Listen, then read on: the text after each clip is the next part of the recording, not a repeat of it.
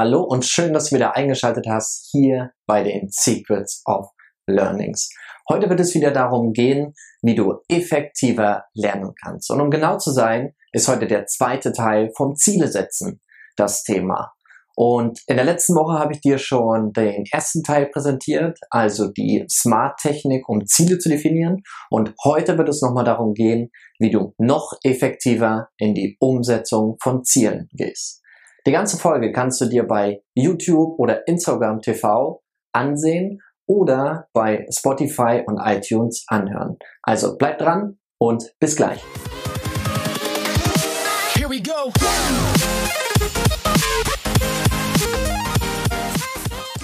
Schön, dass du dran geblieben bist. Heute möchte ich dir wieder helfen, noch effektiver beim Lernen zu sein.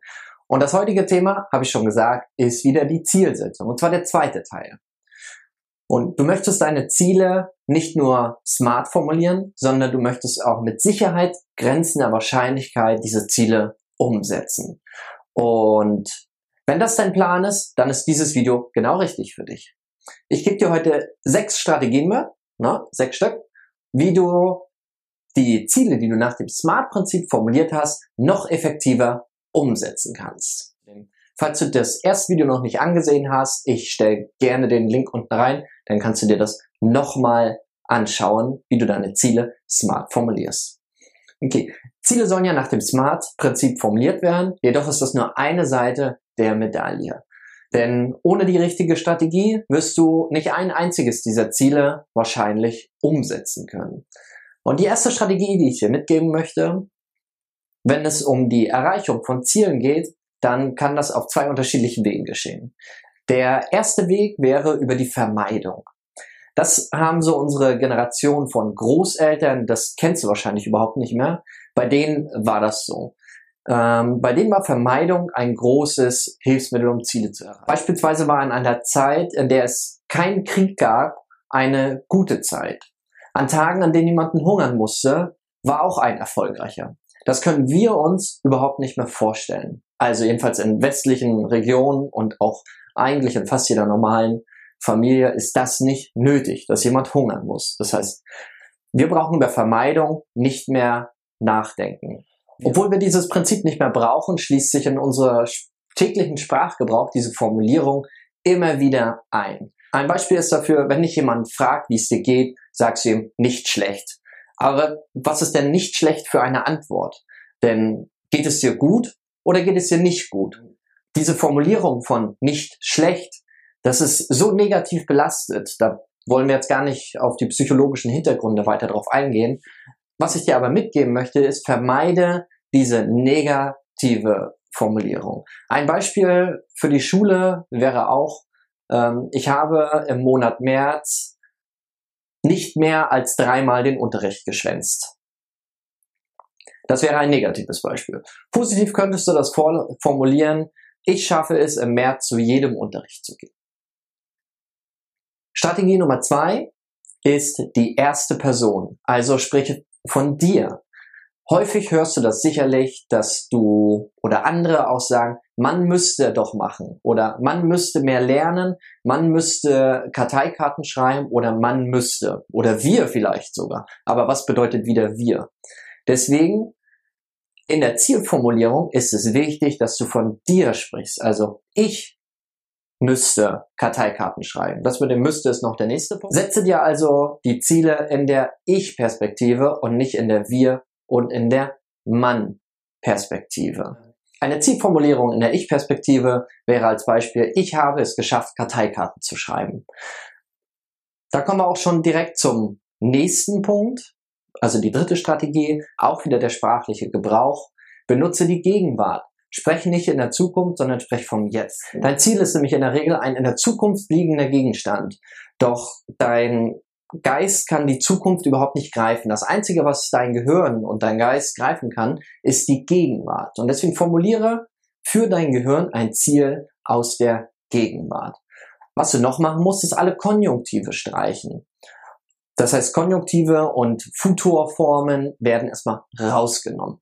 Denn du möchtest dir ja nicht wünschen, ein Ziel zu erreichen, sondern du möchtest das Ziel ja wirklich erreichen. Ein Beispiel wäre dafür wieder, ich habe bis zum 27. September genau 50 Seiten für meine Hausarbeit geschrieben. Bei dem Beispiel, was ich gerade genannt habe, ich habe bis zum 27. September genau 50 Seiten meiner Hausarbeit geschrieben, haben wir den ersten Punkt mit ich, wir haben den zweiten Punkt mit der Gegenwart, denn ich habe es getan.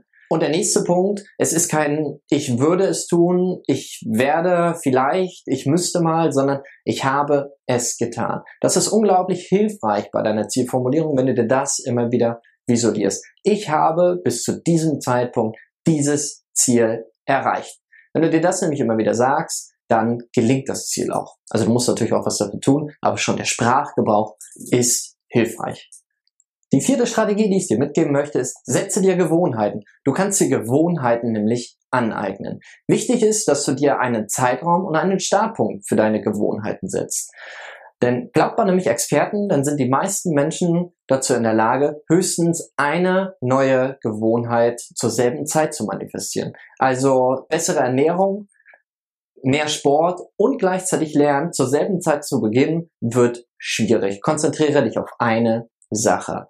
Sobald aber eine neue Tätigkeit oder neue Gewohnheit in Fleisch und Blut übergegangen ist, dann kannst du auch mit der nächsten beginnen. Und wichtig ist, dass du das in deinen Tagesablauf integrierst. Und auch da gibt's wieder wilde Studien zu, dass man zwischen 20 und 70 Tagen braucht, um eine Handlung in einen Tagesablauf zu integrieren. Also man muss sie so lange, so oft wiederholen, bis sie zu einer Routine wird.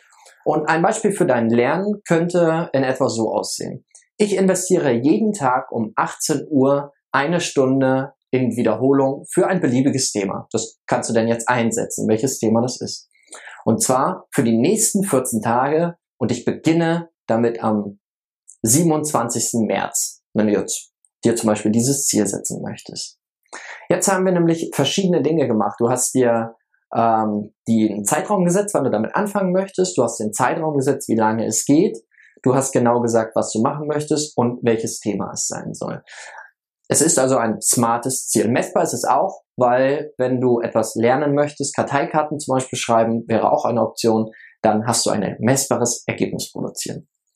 Die fünfte Strategie, die ich dir mitgeben möchte, ist, führe ein Tagebuch. Und zwar nicht ein, also nicht unbedingt nur ein Tagebuch, was habe ich erreicht, sondern ähm, organisiere deine Tage, wann du was machen möchtest. Also wann möchtest du welchen Prozess lernen. Wieder analog zu dem Lernplan. Der Lernplan hilft dir nämlich bei dem fünften Schritt ungemein. Und wenn du nicht mehr weißt, wie du dir einen Lernplan aufschaltest, dann schau dir gerne nochmal das Video zum Thema Lernplan an. Am Ende der Woche, wann auch immer das ist, bei mir ist das meistens donnerstags, das liegt daran, weil ich mal donnerstags mit meinen Routinen angefangen habe, reflektiere ich immer die letzte Woche und gucke, was möchte ich die nächsten sieben Tage anders machen. Und deinen Lernplan, deine Reflexion deiner Woche kannst du auf unterschiedliche Weise machen. Du kannst einen analogen Plan führen oder du kannst ihn digital. Äh, auf Mac, auf Windows, auf Android oder auf äh, auch iPhones gibt es alle möglichen Arten von Kalender. Nutze diese aus und fülle dort deinen Lernplan ein und baue in diesen Lernplan die Lernroutinen ein. Also nicht bloß nächste Woche drei Tage lernen und dann nie wieder, sondern immer wieder. Pack dir jeden Tag für eine Stunde einen Lernprozess rein, damit das zu einer Routine wird damit das ganz normal wird, dass du dich um 18 Uhr hinsetzt für eine Stunde, um zu lernen. Ein sechsten Schritt, den ich dir mitgeben möchte, orientiere dich nicht an andere. Also orientiere dich nicht an dem Durchschnitt. Mach nicht das, was alle anderen machen. Denn ihr seid zwar alle im selben Schulsystem, also fast alle im selben Schulsystem groß geworden, das bedeutet noch lange nicht, dass das auch funktioniert. Und nur weil für deinen Nachbarn das, was der dort gelernt hat, funktioniert, heißt das noch lange nicht, dass es für dich funktioniert. Setzt du dir deine eigenen Ziele mit deinen eigenen Methoden und geh deinen Weg und orientiere dich nicht daran, was macht dein Nachbar. Wenn dein Nachbar genauso ein Menschentyp ist wie du oder genauso ein Lerntyp ist wie du, dann orientiere dich gerne an ihm. Dann lernt zusammen, organisiert euch gut, damit ihr zusammen vorwärts kommt. Ist der aber ein anderer Typ, also bist du der Minimalist, für den eine 4 reicht, dann orientiere dich nicht unbedingt an den Einzelkandidaten, weil das wird anstrengend. Umgekehrt das Gleiche. Ich hoffe, ich konnte dir mit diesen sechs Schritten ein kleines Stückchen helfen und ich schreibe sie dir auch nochmal unten in die Beschreibung einmal gesammelt auf. Viel Spaß beim Ausprobieren. Gib mir gerne dein Feedback dazu unten in den Kommentaren und wir sehen uns nächste Woche wieder.